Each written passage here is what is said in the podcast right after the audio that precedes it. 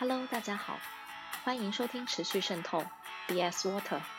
我们是一档有温度、有态度，可能还有点深度的都市人文对谈节目。我是主播 Vicky。五一假期马上到了，不知道大家有没有一些短途的旅行计划？如果没有，其实，在自己的城市里做一个半天或者一天的 City Walk 也是不错的选择。曾经也是一名 City Walk 领队的我，今天很高兴邀请到了我的好朋友张楠。他在北京已经做 City Walk 的线路设计者以及领队很多年了。今天我们会一起来聊聊我们做 City Walk 领队的一些事儿，以及说一些有趣的经历，也许能给你的五一假期带来一些灵感。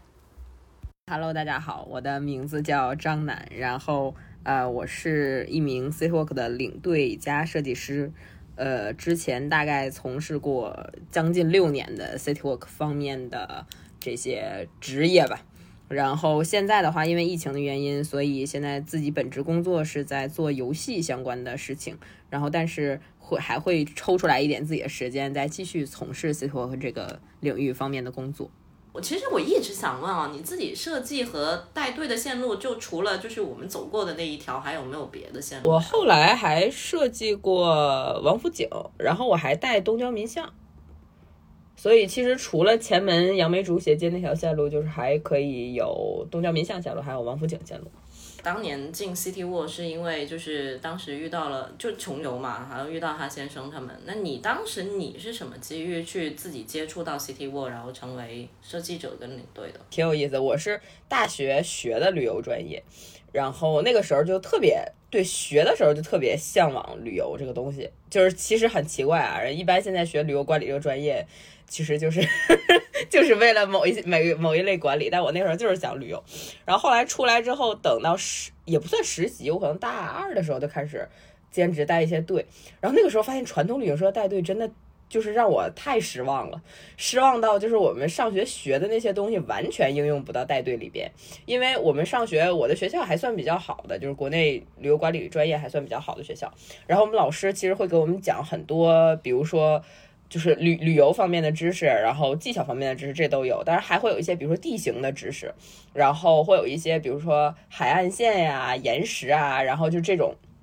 这种就是怎么说地理地理性质分布的划分的这样的一些知识，我觉得其实这这个都是旅游当中你你肯定是要具备的基础，以及其实你可以跟大家渗透出来的东西，我觉得很好这些东西。包括像我们老师上学的时候领着，因为我学校在大连嘛，领着我们去海岸线边走边去给我们讲那种课，我当时会觉得哇，这个太好了，我特别喜欢。我们走了大概一下午，大概有一条路叫滨海路，就是。大概你要步行的话，要十公里吧，十几公里左右，但是全都是沿海，很漂亮。然后我觉得那个那个就是我梦想当中的可以做的一件跟旅游相关的事情。然后因为你边旅游，你还可以边学到东西。然后我等我真正到旅行社实习，或者就是去去这种兼职的时候，发现就是他给你个稿子，你背就好了。你背的越好，那就行。然后对，就什么哦，我现在还能记得那种那种俗的稿子，什么摸摸仙人头，一辈子不用愁，就 你知道吗？让我背那种话，哦，我当时我觉得我天呀，我 真的我说完那种话，我自己又觉得我我我学了些什么东西。然后所以其实我就。对，就很难受，你知道吧？就是，就是真的是让，是让，是让那个时候的孩子觉得，就是我学的东西跟我出来完全做的不是一件事情。其实他也没有那么那么比现在更多一些的选择。所以其实大部分我的同学基本上都去到了旅行社去干一些，比如他们不愿意当导游，不愿意直面客人，他们就可能去做一些操作，那个叫基调方面的东西。但是我就觉得很。我不喜欢，我特别想让想把我老师就是上课带我们走滨海路那种感觉，我去找出来。但是那个时候国内旅游行业大部分都是我们看到的那种很传统的景象，然后我就找我说那能不能互联网旅游？对，然后所以那个时候我就开始投简历嘛，我就开始什么呃穷游马蜂窝，然后 LP，然后还有反正反正那个时候你能在豆瓣上那个时候找到那些东西，我都投简历，然后。就去了穷游了，然后去了穷游之后，其实那个时候难的，所以就问我你要不要做客服。所以其实我先做的 并不是跟 C O 相关的，我是先做了客服，你知道吧？做了一年半，就很久。然后后来就是我的第一个 leader 就觉得我呃平时表达的也 OK，然后就可能情商反应也 OK，然后还有一个就是球游那个时候内部它有一个一个东西就是。人力资源每周会给你推荐我们公司好玩的事儿，然后我们就看，我就每次上厕所的时候看厕所门上贴，就是现在公司内部招 Citywalk 领队，就是其实那个时候领队是就就在我们公司也是可以兼职的，就除了你，你不是 Citywalk 这个部门，但是你可以对，你可以公司内部你也可以自己愿意带，你也可以带。哎，我说这可以啊，我说我之前我也我也带过嘛。然后是这样，我就在做客服的时候，先开始就已经带了 CTO，就前门的那一条街，那那条线路。然后后来我带带之后，就跟他们部门人熟悉了之后，他们觉得，哎，我们部门正好缺人，你要不要调岗？要不要转岗来我们部门？所以就这样的契机，我才转到那个部门。对，然后其实就是很坎坷的这样的一段经历。转到那个部门之后，然后慢慢的我才开始负责北京的一些一些内容工作内容，然后后来慢慢的。就是呃，广州的合作也给给到我这里，然后后来可能我们上海那边有变动，所以上海我也接受，所以北上广后来就这样一直一直带下去的是这种。不管怎么说，就殊途同归，是走到了我想走的这样的一个一个一个概念里边。因为 C 货其实它并不是像我刚刚讲的那种传统的旅游方式，它是完全。真的是有一个很有设计思维，并且是有一些专业的方面的一些文化知识渗入到这条线路设计里边，然后之后。也不会什么三天两日就很久那种，就是可能我花半天时间，我很灵活几个小时，然后我去带你走到这个城市的某一块区域。其实你会觉得你很了解这块区域，或者说你完全不了解这块区域。那我们会通过这样的几个小时的行走，以及我们互相之间的这样的设计线路设计的交流，然后让你去哎深入了解一下这个地方，可能会跟你之前认识的完全不一样。所以我觉得这个才是我真正真正想要去做的事情。对，所以其实绕了好几年，绕了一大圈，终于等到了，属于这种，嗯。哦，我真的是第一次听听你这个故事，哎，天呐，我觉得还挺挺神奇的，我觉得真的挺，因为就我身边来说，读旅游的，他好像从事旅游的，基本都不是读旅游的。就读旅游的，他从事的都可能是你，就像你说的，就是管理类的东西，或者他基本都会跳到其他行业去，就真的是很少读旅游做旅游，然后最后走到了 CT。我这个就是很窄，就也不说很窄啊，很细分的一个领域。哇，这个真的是哇，那难得的专业对口啊！是我我还是一直会对 C 货这件事情抱有价值感，但是可能这件事情在。我觉得在未来的很多年里边，它都不会产生那么很快速的大量的市场价值。但是我觉得，至少我觉得它是有价值的吧。所以就还是继续在坚持做这件事情，不管以什么样的形式。然后再去变成一个设计者，我其实挺好奇，就是从领队到设计这条线路，你自己的感受是什么？我们是有稿子的，就是相当于设计师已经把这个东西已经给你设计完了，你只要去去去。了解完成甚至背完设计师要告诉你的这些东西，其实就好了。但是其实真正你坐上领队的时候，你发现哦，我背的这些东西跟我实际带队当中，我需要有一个融合的过程。然后这个时候你才会觉得哦。就是我可能需要自己整理的东西要更多，可能他告诉我的是他的视角里边的东西，但我自己又观察到了很多东西，所以这样就开始了。我觉得，哎，那是不是我可以自己再加一点东西进去？这样一点一点一点一点往里加之后，你会觉得，哦，我好像开始有这种设计线路的思维了。然后之后就是，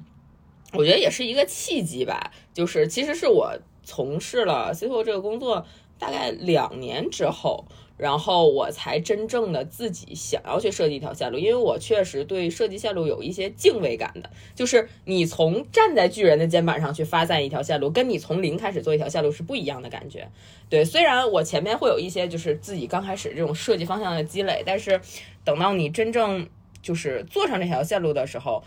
你会觉得很多东西你是需要找一个起点的，这个起点的定位才是你整个这个线路的一个走向。当然，就是其实这一条线路，你可以分成很多个方向去介绍它。比如说王府井，就拿王府井举例子，我可以直接就说它曾经的历史，我也可以说它的美食。对我就其实有很多个这种发散的方向，那我到底要站在哪一种方向来去跟他说？这个其实一是要看这条线路本身它还有哪些基因你可以用，第二个是要看你自己，你自己对哪个东西比较掌握比较熟练，然后表达的比较清晰。所以其实是有这样的一些。一些东西在这儿，我觉得这也是一个最大的区别，就是可能第一个是偏执行，就领队其实是偏执行方面的，对，然后慢慢培养你的设计思维。但是设计师的话，其实是更偏于决断力，就是如果我确定下来这个东西，那你就要沿着这样的一个方向继续往前走。所以其实这两个还是怎么说呢？我觉得是就是呃一步一步往上走的这样的一个挑战吧。啊，但是我是个人觉得啊，就是领队，如果你做到熟练的一定程度之后，其实你就是会具备设计线路的能力了。所以 其实你是，就是每个人其实他都可以当设计师，就是这种，就是只要你对你觉得认为的这一块区域，你有自己很明确的认知，那其实你就具备了这样的一个基础的一个条件。这件事情，我觉得这个词倒是让我觉得，嗯，就挺有体会的。就我很记得当时啊，Flora 呢，对 Flora，当时你知道吗？我他他还面试了我，你知道吧？他面试我的时候，他会问我说，嗯，就是如果说广州你想推荐一条线路给外地人，你会去是一个什么样的一条线路？然后我当时我就会觉得说，哦，那那广州嘛，那那就应该去走哪哪哪啊，比如走什么陈家祠啊，或者怎么怎么样，就其实是个很散的点啊。这其实是你一个游客的视角，你再去想这个线路的问题。但你其实当你真正是成为说领队或者是呃设计者的时候，其实你要考虑很多，你就考虑说，比如说我这条本身我线路的一条定位是什么，就其实我的受众人群是什么，然后包括说你能说什么。历史，你也可以说历史，你也包括很多方面啊。你又可以说什么经济类的，也可以比方说政治类的。就其实你要结合你自己风格去想，你能的说到些什么，大家会感兴趣的东西。记了那么多条线路的时候，你一般怎么去找这个定位？而且就是说，好像说现在你比如说现在的那些自媒体真的很发达了，你小红书上会介绍这个哪里哪里好玩，大众点评上说哦这个哪里哪里好吃。那比如说，在这些方面发展的情况下，其实对你自己去，比如说再去带这条线路或者设计这一类的线路的时候，你自己会是一个什么样的感觉？或者说你怎么样去？你会不会去想啊？我设计这条线路到底独特性在哪里？刚刚其实问的问题，我总结下来应该其实是一个用户需求的问题，就是。对，其实你是不是要一直围绕这个用户需求去做？当然，就你做每一个商业化的产品，都是需要去围绕用户的需求去做。但是，可能 CTO 它更还有另外一方面，就是你能否满足用户的需求，就是你的满足能力其实也是需要很强的，就是它可能要比其他的固定化的产品要强。然后，呃，这个问题其实我是这样想的：一方面，我们做出来一条线路的时候，肯定是要抓。这个用户的需求，比如说这个用户，首先他对这个地方本身他就不了解，但是这个地方他又是很神奇，大家每个人来他都想逛，但是又不是很了解这种地方。这个其实首先就是一个用户需求，我们就会抓这种基因。但是这个其实你在做的时候，这是一个大的用户需求的基因，因为它下面还会有细分。所以真正当你做到这条线路的时候，你会发现，哎，我带上去，我接到了客人之后，客人又会给我更细化的反馈。所以其实这个也是有在。比如说这个线路已经出来了之后，我再去给它深层次的加工，并不是说我设计完这条线，这条线就完全可以用了，以后我也不要改了。其实不是的，所以我其实是一个很考验磨磨线路的一个过程。就拿东郊民巷去举例子，东郊民巷其实这一条线路。讲的目前，因为你走过嘛，就是它其实是北京的一条洋胡同，是以前旧的使馆区，就是在签完辛丑条约之后，然后很多列强占的这样的一块区域，所以其实大家会对这个地方本身的一个属性很感兴趣。然后会对这个地方，哎，那那个时候列强站这儿发没发生很多很很很很不好的事情，或者说很让人觉得很神秘的事情？对，可能大家会这个是他的需求点。然后我们其实是通过这个视角给他大家设计上了，设计上之后发现，其实这条线路设计下来之后，很多东西都是跟那段时间的历史，就大概在一九零零年到一九四五年之间这段历史相关。然后我们接了很多客人，其实大家。是对这个地方觉得哎，听完还不错。但是后来我印象很深刻的是，我们那个时候接了一批字节的包团，然后来参加的孩子基本上都是九六年到两千年之间的孩子。他们会觉得，一方面会觉得啊，挺好奇的，我知我终于知道这条线路干嘛了。但是其实我们讲的点他们没有共鸣的，为什么呢？就是因为年龄很小，就是我们大家学的东西都是从课本里边反反馈过来的，然后再加上这么多年我在外边工作，我其实对这方面的东西是完全我一点都不了解。那你给我灌这么大量的内容进来，我怎么能够提升起来兴趣呢？其实这就是一个细分的用户反馈。然后当时我就觉得，哦，这条线路那可能讲的东西太重了，就是你需要再拿一些跟。不同年龄段层次的人能贴合的话题去贴到你的线路内容里边，这样的话你的线路才会做得更完善一点。所以这个就是我们后来又调整了一些东西，然后又去做了一些反馈，或者是说我们用一些我们设计的方面的技巧，就是这个人你没听过吧？我们也没听过，但是我们找了一段他特别有意思的故事。这个故事其实我们可以用一些很现代的话术、很现代的话语去给你反馈出来，这样你也会有对他有一个很新的认知和和和不一样的那种印象。所以其实这个是我们在抓用户需求的时候找的一个怎么说呢？嗯，经验，对，或者或者说是操作的一些一些手法，然后包括现在像小红书，其实昨天你知道我我说我昨天看了一本书，就是看了小红书的书，因为我们公司也要做小红书的号嘛，所以很着急，我们很着急，所以我就要我就要赶紧去去想想小红书该怎么做。然后呢，其实我昨天看完那本书，我觉得哦，感触又深了。其实说实话，这些宣传渠道。就是我们现在用的很多第三方的宣传渠道和媒体渠道，其实大多数都是有它自己的路数和它自己的基调。就是你想要在它上面去做一些你的新的想法和新的创新，说实话，你会觉得你的东西很好，但是看的人并不会这么认为。其实大大家都是围绕它现在已有的成型的体系和爆款去做，所以其实像小红书啊或者其他抖音啊这些新的自媒体渠道，我觉得更多的并不是说我要把我现在最新的想法给到你，而是我现在要依托大家喜欢什么，就可能大家。对，就一千个人里边有九百九十九个人都喜欢故宫，那不好意思，我也得写故宫。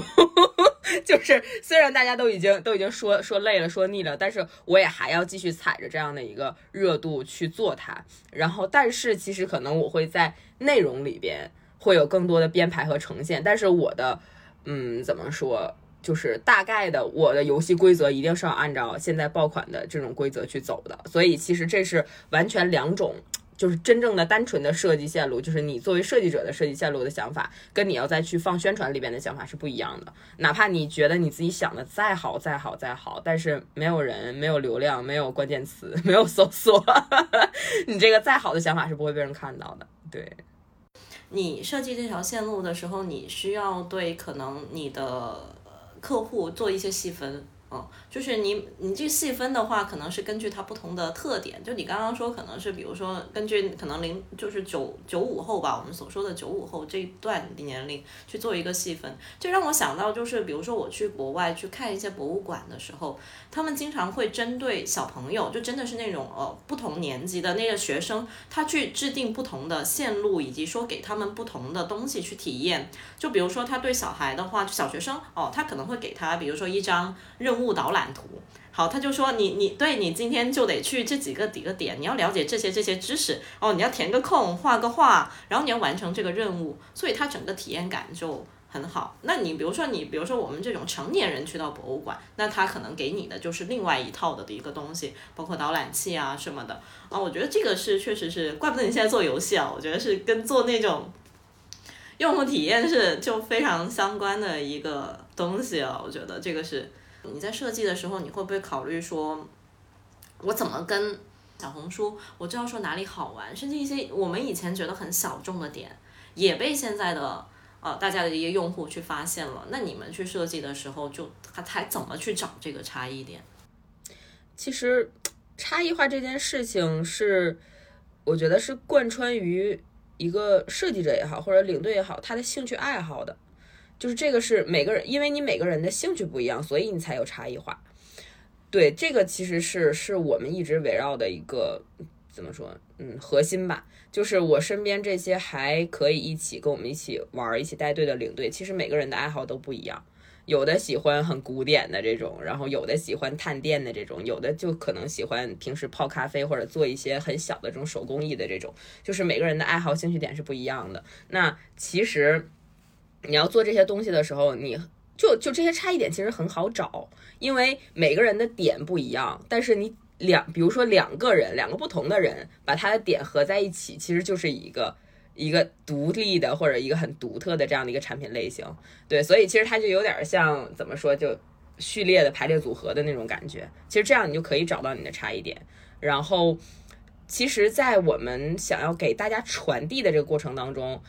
说实话，嗯。一直到现在为止，就是 CTO 它并不是说我已经做到了某一个程度，然后我要给你去宣传差异化了。CTO 远远没到这个程度，它现在程度是让大家先了解啥是 CTO，还是在一个认知的阶段。虽然你看，你觉得我们已经做了很久很久了，大家都已经对这个东西都已经熟到不能再熟了，但是其实你放眼望去，这个旅游市场上，或者说是一个用户对于体验类需求的市场上，他对 CTO 的了解还是不够的。所以其实我们现在想的。最重要的事情，并不是说赶紧做出差异化，而是让大众赶紧先去了解这个东西。了解这个东西，当然你就需要有很多的角度，然后再通过这样的角度再去给大家传递。当然，这样的角度可能就是你应该是你理解的差异化吧。所以，其实这种差异化是可能第二步或者第三步要做的事情，但是我们现在第一步都还没有打稳。所以其实现在更多的我们是想把第一步打稳的情况下，再去给它做出来不同的衍生的东西。其实差异化的东西对于我们来说很好做，并没有很难做，因为你有一个基础在这里边之后，就是像我说的，可能你有一个序列组合的一。然后你一跟二拼，一跟三拼，一跟四拼，这都可以。然后你再往上做，才是二跟三、三跟四这样的排列组合。对，所以其实大家现在接受的程度远没到二加三或者三加四那个程度。所以我们现在必须要把一都先做好啊，这个是就是我们可能 CTO 现在这个行业所所面临的一个东西，而且再加上。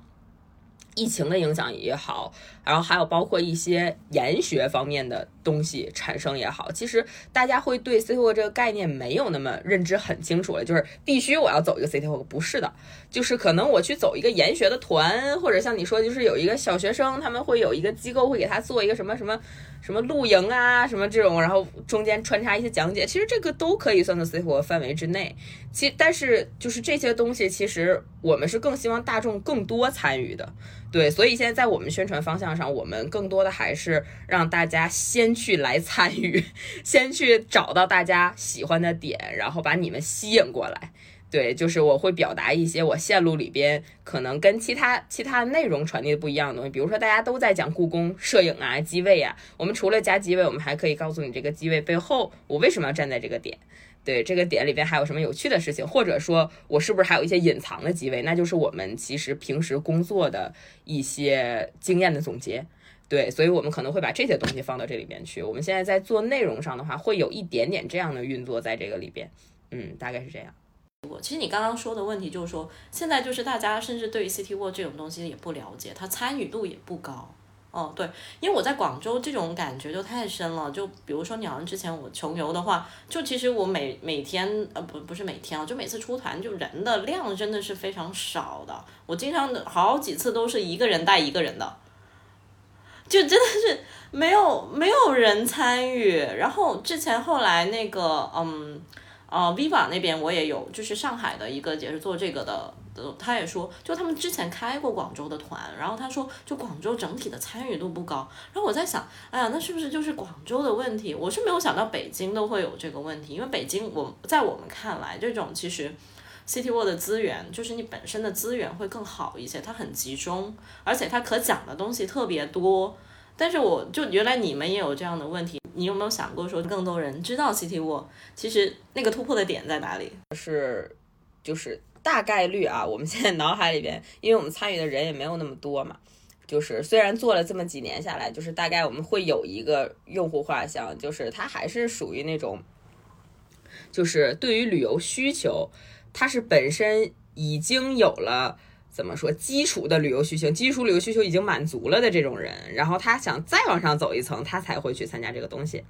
对，就是比如说像现在，其实还有很多很多人，他是对某一个目的地他从来都没有去过。那从来都没有去过的这种人，他其实可能就是我就是想过来打个卡。那这种就确实没有必要你去走一下 City Walk，就可能会觉得他也会觉得浪费时间。我听那么多对我来讲我也记不住。对，所以其实我们的定位还是。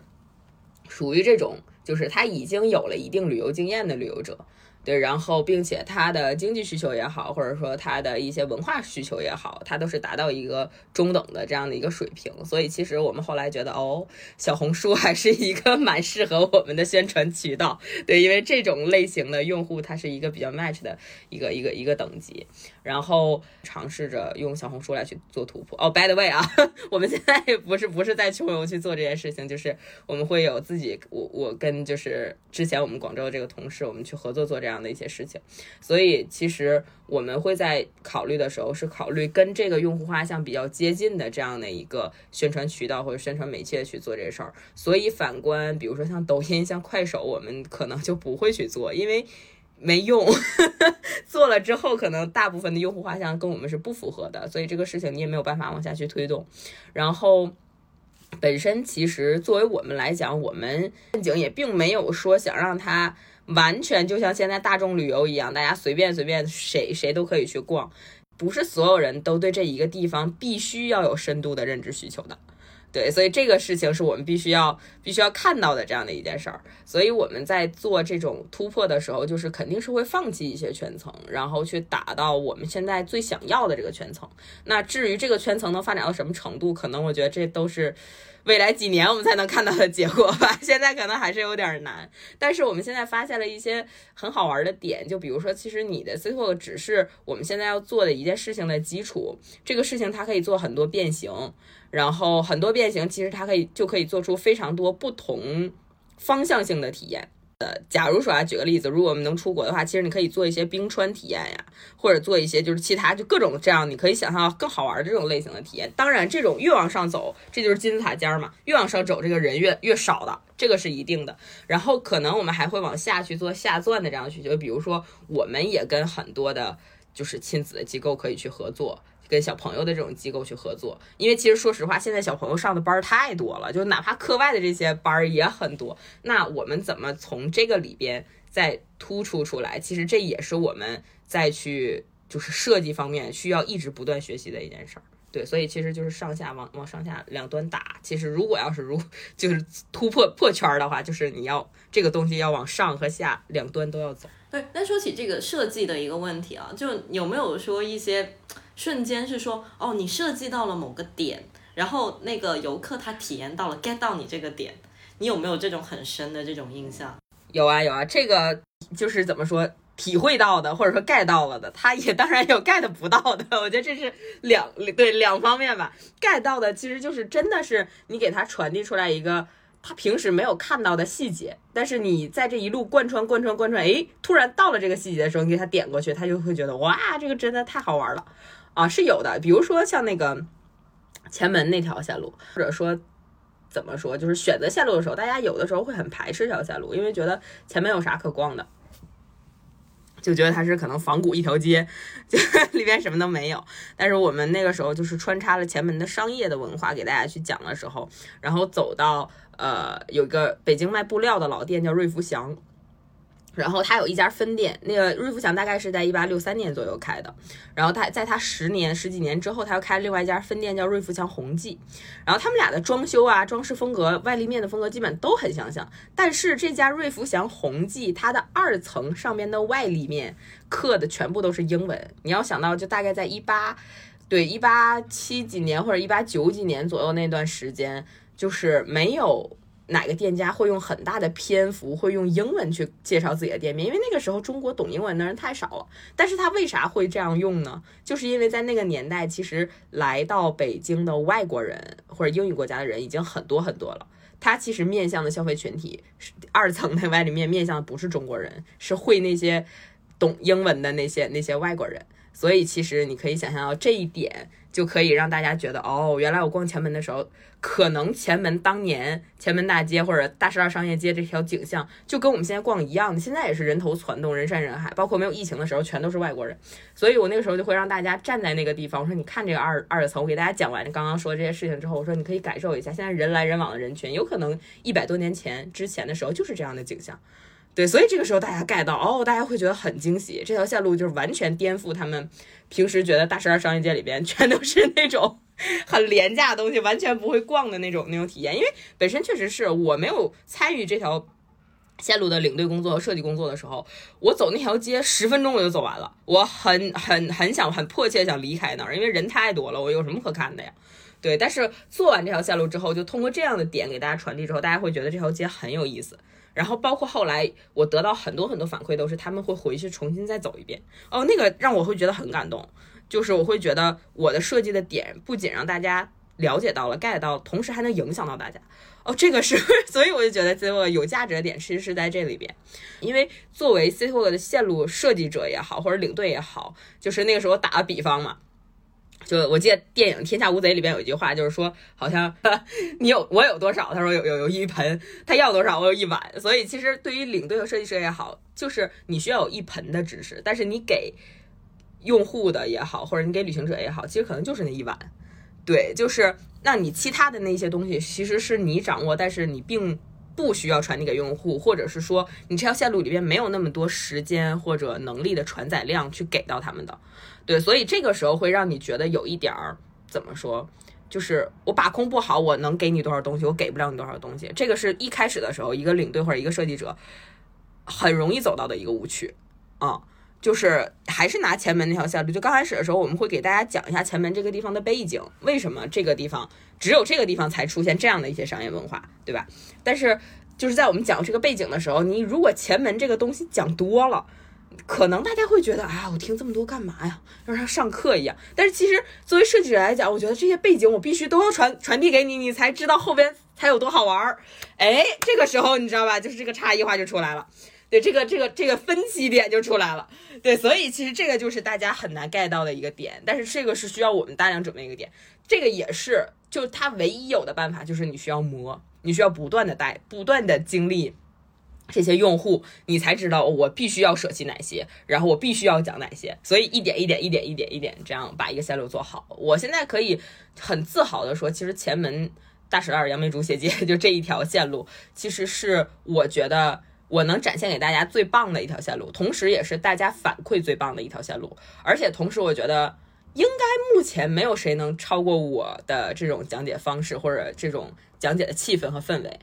对，但。但是这些其实是我那天算了一下，这是我大概带了快六年的一个积累，对，所以这种时候你才知道哦，大概有什么东西可以舍，什么东西可以取。时候就还是要看说游客能能 get 到，就有 get 到，有 get 不到的。那有没有一些就是你可能会遇到一些很特别的游客，就是一些可能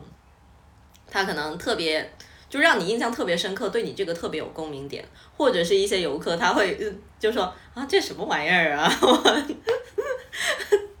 也什么人都能遇到，我们终归还是服务业要的人。对，然后我印象最深刻的一个人，其实哎，我其实好多啊，这么一想，但是如果要挑最深刻的，应该有一个新加坡的小女孩。然后我之前带她的时候饭，然后吃完饭之后，我就看到她拿了一个小卡片给我，然后我回家一读，我，到时候可以把那卡片发给你，就是他写了一段感谢的话，说，反正我有点现在有点记不清了，但是具体就是说他今天过得很开心，然后觉得，呃，今天这条路线是完全超出他的想象的，然后觉得，呃，什么说我是什么。是一朵，是一朵大向日葵，我也没明白，不知道是不是因为我脸大，然后 就那意思就是，就是他整个这条路上他都会觉得很开心，然后会觉得有一个东西在一直带领着他或者指引着他，然后来去做这样的一个体验的事情。然后这个其实是我很震惊的一件事，因为我会收到过大家很多就是在后台写的评价，但我从来没有收到过手写卡片，因为你知道现在如果收到手写卡片，其实是一个。另外一种感觉的肯定，或者另外一种感觉的温暖了。然后这个就让我觉得真的真的特别特别温暖了，已经。然后后来，因为他的妈妈家是广州，所以我们后来我我在广州的时候，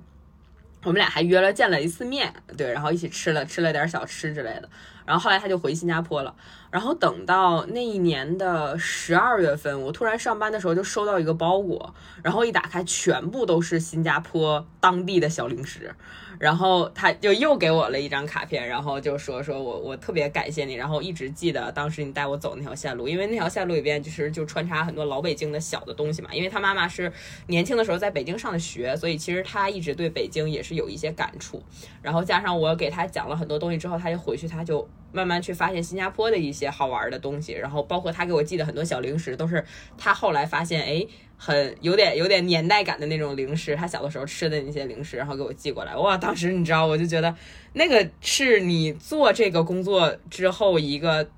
多么多么大的一个反馈，就是或者多么多么大的一个肯定。这个可能让我印象真的真的很深刻，很深刻。一个一个小朋友做，就是有这样的一个影响。我当然是希望我们讲的线路表述的东西能够对人们产生价值，但是我没想到还会有这样的很大的这样的一部分的影响，我我我我会觉得很开心，很开心。我觉得遇到这种客人，我觉得真的是梦寐以求。先神仙客人？我看的我真的有点有点有点有点要要有点要流眼泪，就是对对有点湿润了，因为我我完全没有想到过会会有这样子。就是我接触到的很多客人也都非常非常的棒，然后给到我的反馈也好，或者他对他们产生影响，我也有看到，因为大家互相都有朋友圈嘛，然后我也看到，诶，参加完我的线路之后，他自己也会去走一些线路，我这个已经很开心了。我觉得这个才是就大家能够探索另外一种旅行方式的一个一个东西，你让自己好歹让自己生活有点乐子嘛。但我完全没有想到，就是会给这个女孩带来这么大影响，而且她还会对我有这么高的肯定。就是这个，其实是一个我自我价值的得到肯定之后，我才会有这样的一个感知。所以，其实这个一很很大一部分程度上，其实这种事情是我坚持做这件事儿的动力。对，就我前几天还看了篇文章，说工作为什么呃，工作的意义在哪里啊？就是你有一点就是说，比如说是利他性这个问题，你是能给人家产生影响的。是，嗯，确实是挺不一样的体验。因为疫情的时候，二零二零年开始嘛，就是旅游已经完全不太行了。我二零二零年一整年基本上都没有带过队，然后我之前走的那些那些街道，我都很久很久都没有去。再去那条街道的时候，我就是真的很想哭，我就觉得，哎呀，我这是不是就跟我自己没啥关系了？这个地方，因为我好像以后座位不太能坐的。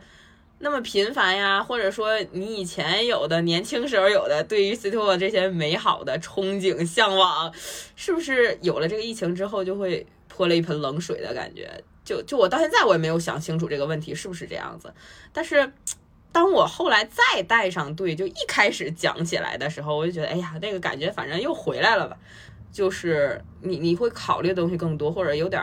担心的东西更多。就有有有畏惧感了，害怕了。好在我觉得应该是初心还没变吧，嗯，所以就再试试吧。是就是领队们抱有这种这种兴趣的话，这真的是我们觉得特别特别可贵的一兴趣了。因为说实话，就对于我们自己，我们有可能有的时候都丧丧失了那些兴趣，就是现在这些环境的影响。所以我挺我挺害怕，也挺担心。但是好在我觉得大家还都有这份儿。这份热情，我觉得我就特别感动，对，所以这个也是我们肯定想想要把它做好，而且要做的 跟其他的东西不一样一点吧，至少或者在我们的一些风格上会有不一样。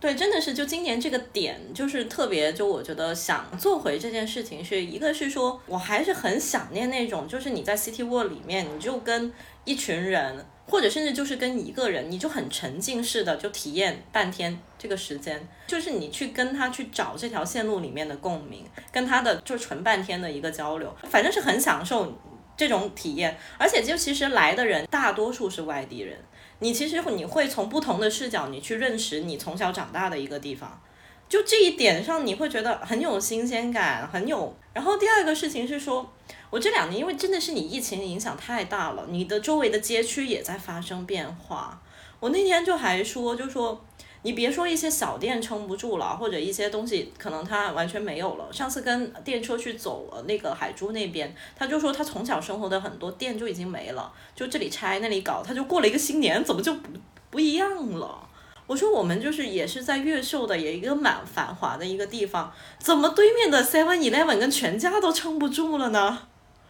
就你会觉得，你这疫情这几年，你就会觉得啊，这些东西在变呢，应该再抓紧一些机会去做一些自己的输入跟输出了。当我们不去做，你不去让大家知道这件事情，好像以后就好像真的没有人知道了。这可能也是说我们为什么要做 CTO，为什么还要跟大家讲的原因。我觉得你说的好好，说的让我想流泪。为什么？哦，就还为什么还要说？但是我们还是愿意说。大家有正职工作在做，为什么你周末还愿意说不辞辛苦是吧？不辞辛苦又夸张了一些，刷刷步数吧也叫 对吧？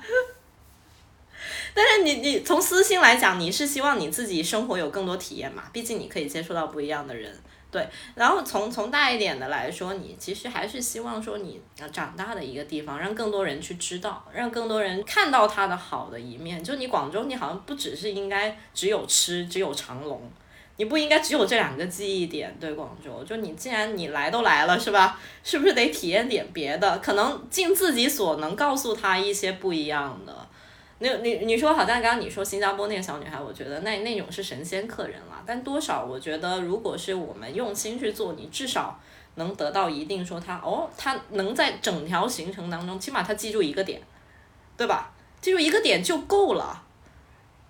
够了。对对，我觉得这个还是挺挺重要的一个事情。对，其实 C Talk 我我是觉得这个东西是。是双向的东西，就是它并不是说我完成了这样的一件工作，而是我在这个工作中我也得到一些东西。然后同时，其实对于就是旅游者来讲，其实他也是在这样几个小时里边，他会收获完全不一样看待他旅行城市的这样的一个视角。我很喜欢这份工作，我也很珍惜这份工作。然后我。真的也特别希望他能够达到这两方都都可以获得的这种价值，像你说的，就是我可以在不同的人群里边了解到他们口中对于我生活这个城市什么样子，而且包括。我接触不同的人，可能他的思想也不一样。其实这个就是我们一个社交需求嘛，大家都有一个社交需求。然后同时，其实对于旅游者来讲，他们除了有社交需求之外，其实他还有对于在地的这样的一个怎么说，就是目的地的一个价值需求。所以我是觉得，就是 C two 这件事情蛮能影响人的。然后你刚刚那么说，其实北京也是，北京最近也。就就是黄了很多很多个店，包括我带的那些线路里边也有很多店都不在了。其实我觉得这种东西怎么看呢？就是你从这种这种一点一点的点滴来看，就你会觉得很可惜。特别是你做从事这个职业，你是一部分的工作是要依靠这些店也好，或者这些地点也好，去贯穿你的线路的，因为他们也是属于一个你的基础。但这个东西没有了，对于你来讲很很很很难受。同时，它又是你一部分的记忆。就是我我会觉得这种记忆消失了，对于我们来讲更难受。它它要比 它要比单纯一个店没了还难受。对，就是因为这是我经历了几年，我好不容易我我我我建立起来的一些跟我的情感。对，就是这个情感被打破的一瞬间，你会觉得更难受。嗯，我觉得这个如果放大来讲，其实也是。最近很多很多人特别想旅行，特别说很多我看都上热搜了嘛，什么疫情好了之后就去旅行吧，怎样怎样怎样。其实大家都是在对自己的一个曾经记忆的一个怀念。然后如果这个记忆你打破了，甚至说其实疫情好了，旅行开放了之后，你再去以前你想去的地方，如果那个地方跟你想的已经不一样了的时候，你是什么样的感觉？那个也是我觉得挺 让我现在觉得就是挺不可思议的一件事情，因为我确实也有很想去的地方，但是我现在有点担心，我如果再回到那儿，是不是跟我当时记忆的点完全都不一样？比如说我那个时候，我也是去巴黎的时候，其实你你当时你在那儿的时候，你并没有感觉，哎呀，就是好是挺好的，我也觉得我后来巴黎的行程也也不错哦。但你那个时候也没有那么多的感慨，觉得哎还行，反正我还有机会再来。哇，现在你一看，我天，我想死巴黎了。我当时我感觉我就现在巴黎那个大街上的一个躺椅都让我怀念，你知道吗？就到那种程度，就真的那种感觉太好了。以前躺在那个躺椅上，下午两点多的时候跟朋友一起晒太阳，我天呀！现在你一想那个感觉，简直就是要泪目。哈哈哈 然后还有，比如说我们那时候，我跟我跟我朋友去巴塞罗那看那个圣家堂嘛，沙堂那个时候不是正在还在修，就圣家堂它有一个正面有个背面，对他说啊，等到二零二二年是二零二还二零二一年这个就修好。当时我们俩还觉得，哎呀，我们那时候一八年嘛，觉得啊三年呢，三年时间我们肯定还能来，等修好了我们俩再来一遍。现在来什么来？不可能了，已经建好了。我看那天星星都已经安上去了，但是我们已经去不了了。对，所以就是就是那很多东西，你如果要是。对于旅行来讲，我觉得其实大家最怀念的是这种，因为旅行，说实话，给人最直观的感受是卖体验，对，或者就是就是其实是交换体验的一个过程。当然，你的体验做得越好，大家对这个感觉才越深刻，他才会有更多的动力想要再一次的去旅行。所以我是觉得做旅游做 city walk 这个是，如果我是从业者的话，这个是我的一个责任。就是我务必要去做这件事情。如果你的体验不做好的话，你干嘛要去做这件事情呢？就是你，那你还要带个人什么东西呢？就是像你说的，你哪怕不利他，你利己也行。你连利己都利不了，你还要干嘛干这件事情？哎，那说到疫情了，就好像你疫情之后，因为你还有带队嘛，我疫情之后就没有再带了。就你疫情之后，你的线路上会有一些什么调整吗？线路上。嗯，其实北京这边还好，没有什么太大的调整。对，就是内容我还是可以撑起来的，只不过就是会有一些店倒了，嗯，这种东西可能你要找一找其他的因素去撑一下。就是我最近感受比较深的是，以前我线路里边你没觉得很重要的点，但突然有一天它没了的时候，其实你要找它的替代性，这个就是有点难的一点。就是我觉得可能这个也是我之后要跟哈先生我们几个人要聊的问题，是不是我们要把这个线路做一做变形了？如果真的对，比如说这个东西你就支撑不住了的时候，你不能完全依靠它的时候，我们是不是还要换另外一种形式？我们就说到说，比如说你肯定也参加过其他的那种呃城市啊，或者是其他可能不同组织它的线路，你自己是觉得说，比如说国内不同城市，或者说国内跟国外的 City Walk 你参加过的，会有会不会有什么不一样的地？其实说实话，我觉得国外的 City Walk 更城市化，呃，不是不是 City 的那个城市啊，是程序的那个城市，就是更流程化一些。对于我反而觉得就是就是他们的。共鸣感或者体验感其实更少，我觉得可能更多的原因是因为他们做的时间更久，他们做好几十年了，对吧？六七十年了，所以他们要要比我们更更就走形式一些，然后参加的人也很多。但是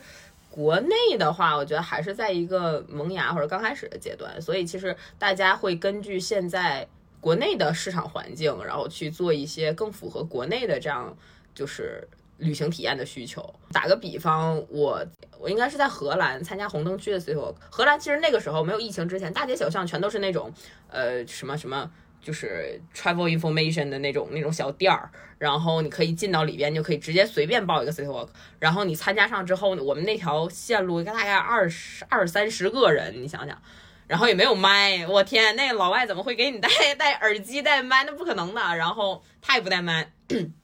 纯靠金嗓子，然后我们就就一行人跟他一起去走，就哎到这儿，然后他给你讲一下，其实他这个是一个他设计线路已经是非非常好了，就已经跟我们走的这种线路的内容是差不多的了，会有贯穿，会有设计点，然后会到哪里 给你讲一下它的发展的历程，呃这个都是没有问题，但是就是你会觉得这一套这个领队下来，咔咔咔咔咔，就是特别像一个就是流水线上的机器，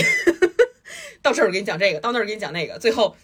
怎么样？这是我的卡片，然后你可以给我小费。反观国内来讲，因为可能我们国内没有，首先没有小费的这样的一个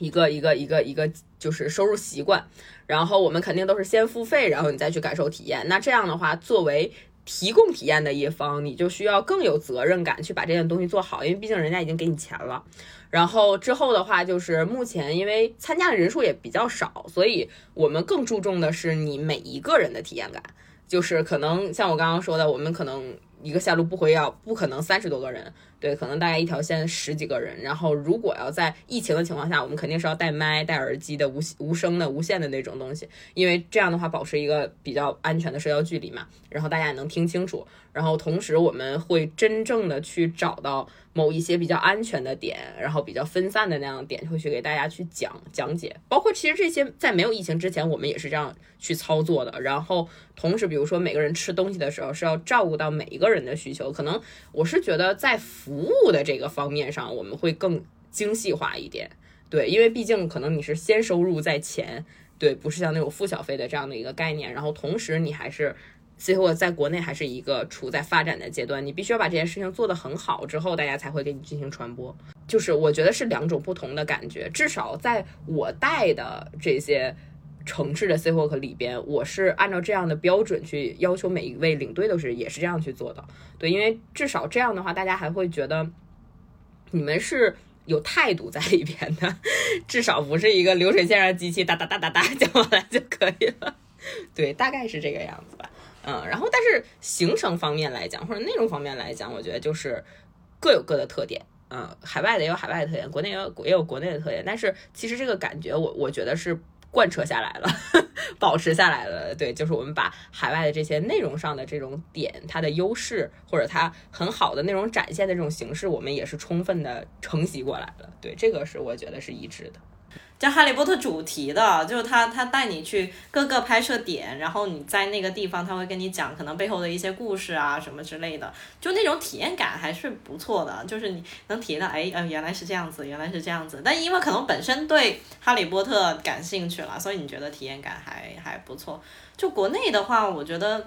当时就是，比如说，好像我参加电车的那个，就是它城市导赏的这一块，哦，他他走的这个深度是我之前不敢想象的，你知道吗？他可能真的会说到说这个点它的过去的所有的一些历史，以及说带有他自己的一些体验，街区体验。我我觉得这个这个内容度上真的是哇，超出了我之前对 City Walk 这个。这个认知，我觉得真的是，但我觉得我还是觉得挺开心的。就是你国内有这种说，可能对城市导赏，我们叫城市导赏也好，叫 City Walk 也好，就是有一这种不同细分的一些就不一样的一些体验。那你其实是可以满足到不同的需求。那你如果你想轻松点，那你就挑个体验多一点的一条线路嘛。那如果你想知道的是，比如说，真的你是非常想了解就是这个城市文化的时候，那你也可以选择这种城市导赏类。就好像我去参加了他几次团，以前就说可能参加的都是我们这种可能大学生啊，可能或者是工作一两年，可能对历史很感兴趣的人。但这两年我会看到他的团会有那种，比如说妈妈带着小孩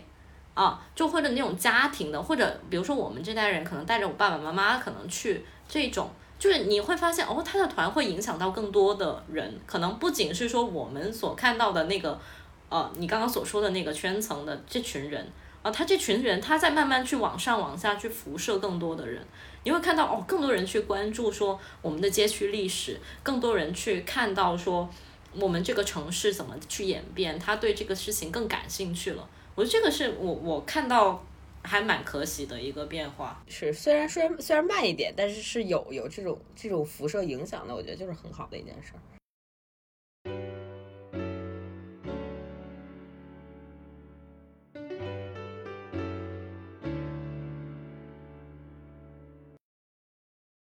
今天和张楠聊得特别开心，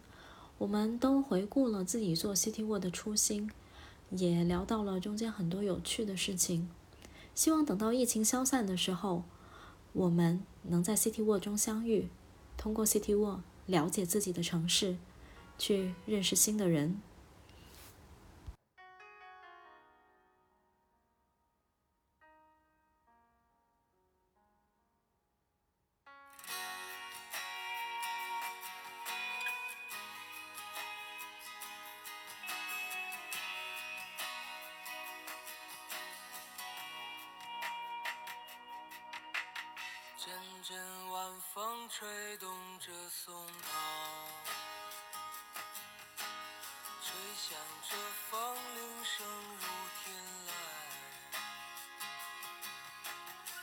站在这城市的寂静中，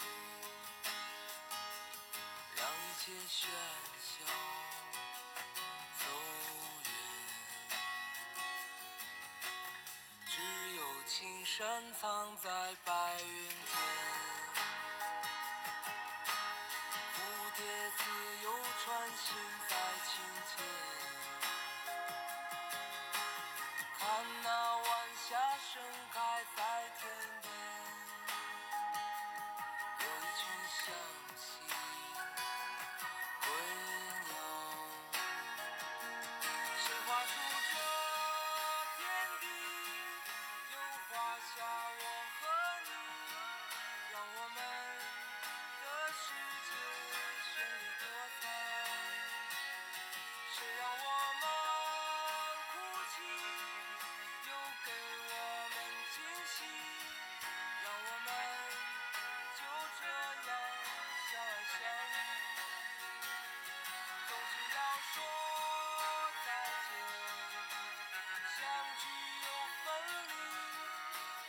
fast.